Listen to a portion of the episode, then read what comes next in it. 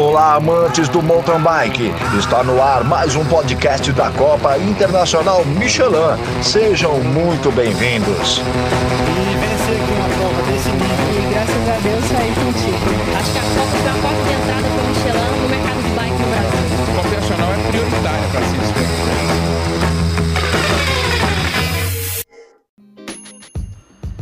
Fala aí pessoal, bem-vindos a mais um episódio do nosso podcast da Copa Internacional Michelin de Mountain Bike.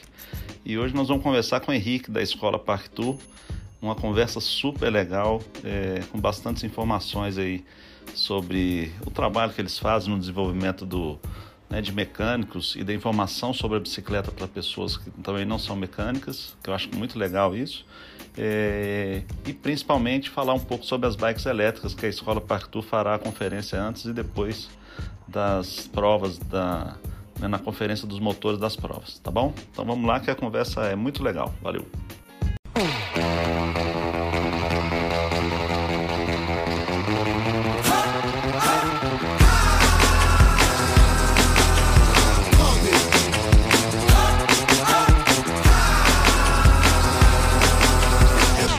Então vamos lá, Henrique. É, primeira pergunta, né? Desde quando a Escola Pactu funciona e quais são seus objetivos? A Escola Pactu foi fundada em 2013 com o intuito de formar pessoas que pudessem atuar no mercado de bicicleta, melhorando assim a qualidade de serviço prestado e o conhecimento das pessoas em relação à mecânica de bicicleta.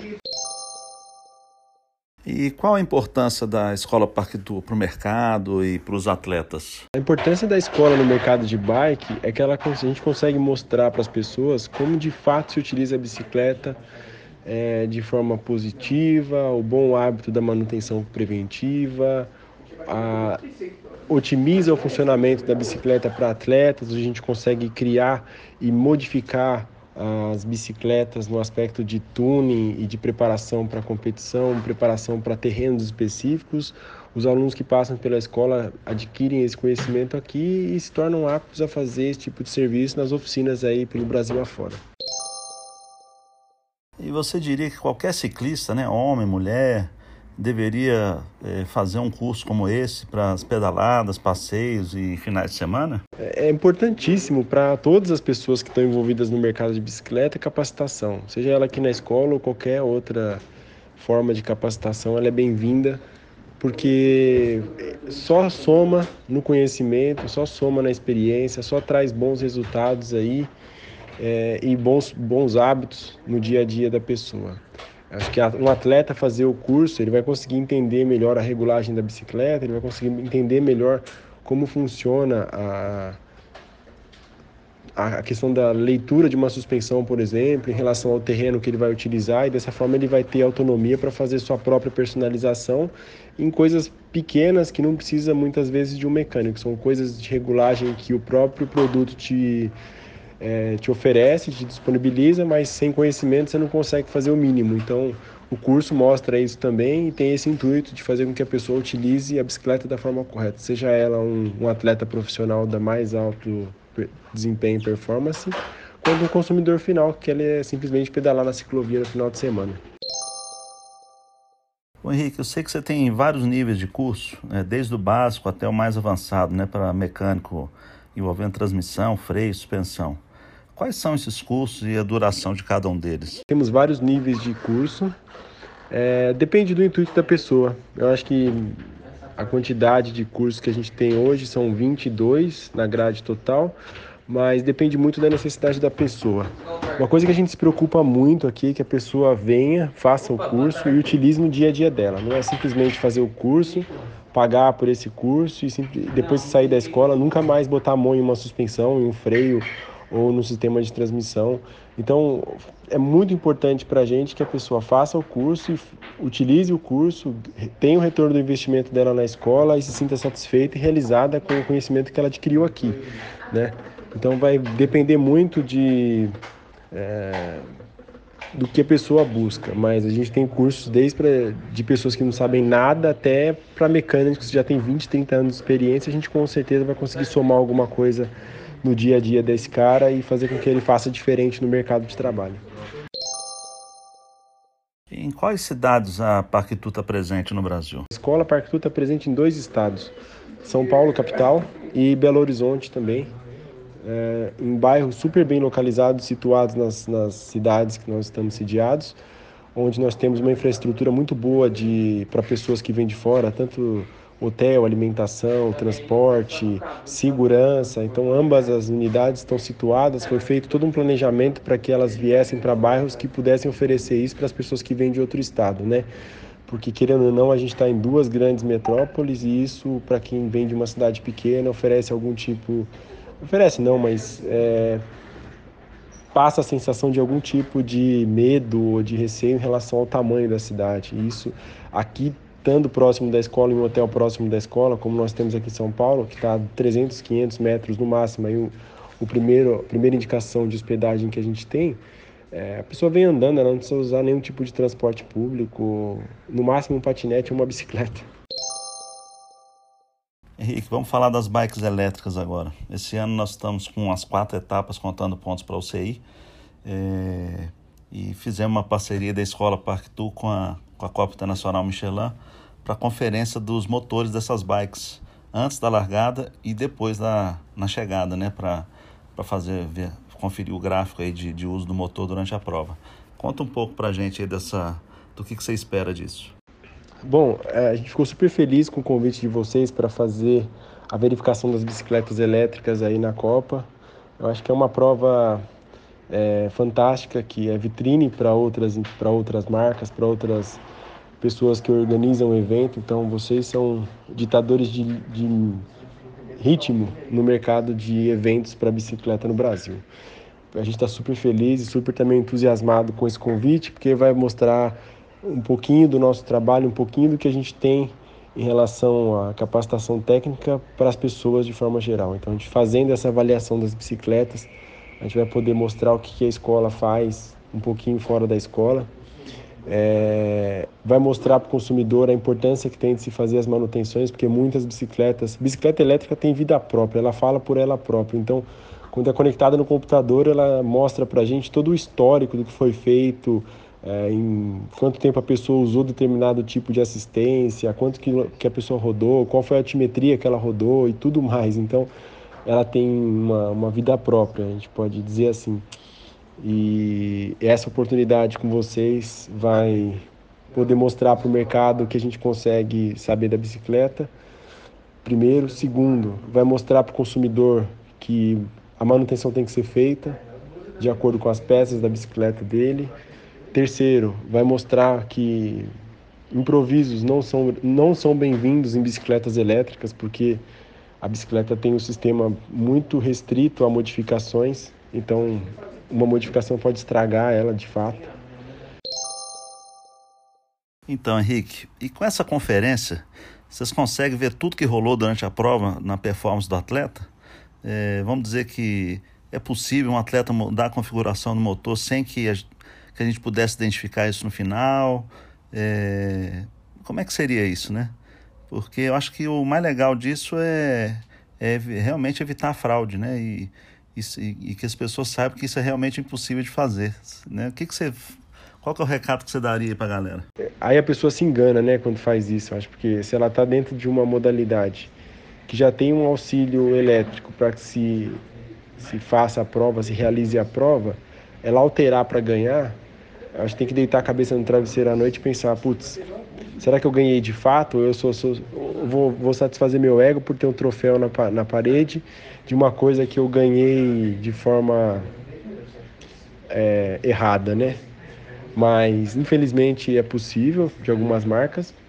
E como eu disse, a gente consegue identificar fazendo uma análise minuciosa, que é o que vai ser feito na Copa. Então, provavelmente, as bicicletas que forem avaliadas pela escola na Copa é, não, vão, não vão conseguir fazer essa adulteração. Até porque a gente vai fazer pré e pós, então vai ficar muito mais difícil para que, se caso a pessoa tente fazer algum tipo de modificação, ela consiga e tenha êxito durante a prova. Então, acho que o que a gente pode dizer para você e para todo mundo que está escutando é: pode confiar na modalidade elétrica, porque ela vai ser uma modalidade honesta na questão de auxílio das bicicletas, porque vai ter a escola Park Tour e os nossos colaboradores verificando as bicicletas no dia pré e pós. Então, dificilmente vai conseguir passar pelo nosso filtro, caso venha a tentar algum tipo de manobra para fugir dele. E como você vê o crescimento, vamos dizer assim, vertiginoso das bikes elétricas no Brasil, né? Parece que agora, é, principalmente as de mountain bike, né, que nós estamos dizendo, não a de mobilidade urbana. Mas como é que você vê esse, esse crescimento aqui no Brasil disso? É fantástico, né? Eu acho que a bicicleta elétrica é super inclusiva. A gente tem pessoas aí que, por algum motivo, é, deixaram de pedalar e a bicicleta elétrica traz de volta aquela sensação de criança de usar a bicicleta e sentir o vento no rosto. Acho que isso, para muita gente, é bastante inclusivo. A gente tem bicicletas hoje que auxiliam de forma remota, é, através de dispositivos ANT Plus, a frequência cardíaca. Então, ela vai te dando auxílio de acordo com o seu batimento cardíaco. Quando que a gente imaginou que poderia chegar no nível de inclusão para uma pessoa que sofre de problema cardíaco poder usar uma bicicleta? E normalmente é o contrário, né? Qualquer problema de coração que você tem, você vai no médico, o médico te recomenda não faz exercícios de alto desempenho porque você pode morrer, pode ter uma parada cardíaca. E a bicicleta te ajuda a fazer isso. Então, ela virou uma, um remédio para quem tem esse tipo de problema. Eu acho que mais inclusão do que isso é você poder pegar, levar seu filho para a escola todo dia, poder ter toda a, a disponibilidade, a malha de ciclovias de São Paulo ou de outros estados aí e poder usar a bicicleta como meio de locomoção, até mesmo para trabalhar, porque a bicicleta você não precisa exercer tanta força sobre ela como uma bicicleta mecânica para movimentar, então você consegue chegar menos suado, usar a bicicleta para trabalhar, ir voltar e tal. Então a, a, a modalidade de modal bicicleta, ela mudou no mundo e vem mudando no Brasil de uma forma muito rápida e muito dinâmica na questão de utilização.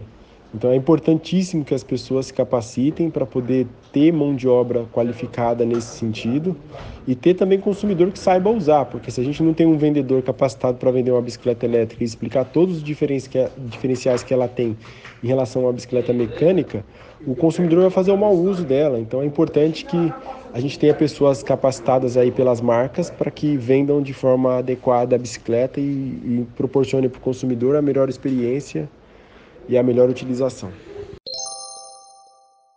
Ô Henrique, vocês que estão aí desde 2013, como você disse, com a Escola Pactu, né, nesse período todo, qual é a sua opinião sobre a Copa Internacional Michelin e sobre a Araxá, por exemplo? A Copa Internacional é a vitrine para outros eventos no Brasil. Eu acho que não tem evento maior no Brasil.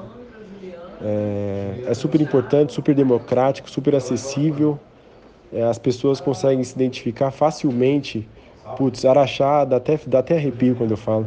Na subida da Dona Beija, na descida lá, o pessoal torcendo, vibrando, vuvuzela, apito, bate palma, grita, é, quase sobe na bike do atleta para poder chegar no final da subida, pro cara que todo mundo está torcendo. Então, isso é fantástico. Isso foi, isso é uma coisa que em pouquíssimas provas do Brasil, em pouquíssimos lugares, a gente consegue ver e sentir, ter aquele sentimento de puta, esse esporte é foda. É o melhor esporte que tem. É longe, de longe, porque as pessoas que gostam, gostam de verdade, porque não é um esporte fácil, não é um esporte barato, não é um esporte muito acessível para todo mundo. Então, e a Copa consegue fazer com que isso tudo fique homogêneo e a gente, a gente quando está lá na, no pé da subida, se sente como atleta. Então, eu acho que isso é fantástico. Henrique, mais uma vez, é, muito obrigado pela sua disponibilidade em gravar esse podcast conosco, pelas suas informações, que eu acho que são muito relevantes. Eu adorei o, conversar com você sobre os, os assuntos técnicos aí. E como eu disse, eu estou sempre aprendendo com esses podcasts, né? Cada dia que eu converso com alguém, a gente pega sempre um pouco mais de informação. E eu adorei essa conversa aí com você. Beleza? Então, deixe sua mensagem final e até Araxá, se Deus quiser. Queria agradecer de novo a oportunidade de estar fazendo parte da Copa. Desse, nesse ano, como colaborador em alguma, algum pontinho ali de, de execução para que ela aconteça. É, nos outros anos eu fui todos como telespectador, fiquei lá torcendo, igual falei na subida. E deixar um recado aí para todo mundo que está escutando. Muito obrigado, muito obrigado por dedicar o tempo ao podcast e a nos escutar. O conhecimento ele é fundamental em qualquer dimensão. Então, a gente está à disposição caso vocês precisem de alguma coisa. Fiquem à vontade de entrar em contato com a Escola Parque e com o nosso time de colaborador. Muito obrigado e até mais. Chegando mais um campeão, completando o podcast da Copa Internacional Michelin de Mountain Bike. Obrigado por estar conosco. Participe enviando sua sugestão de pauta para os próximos programas.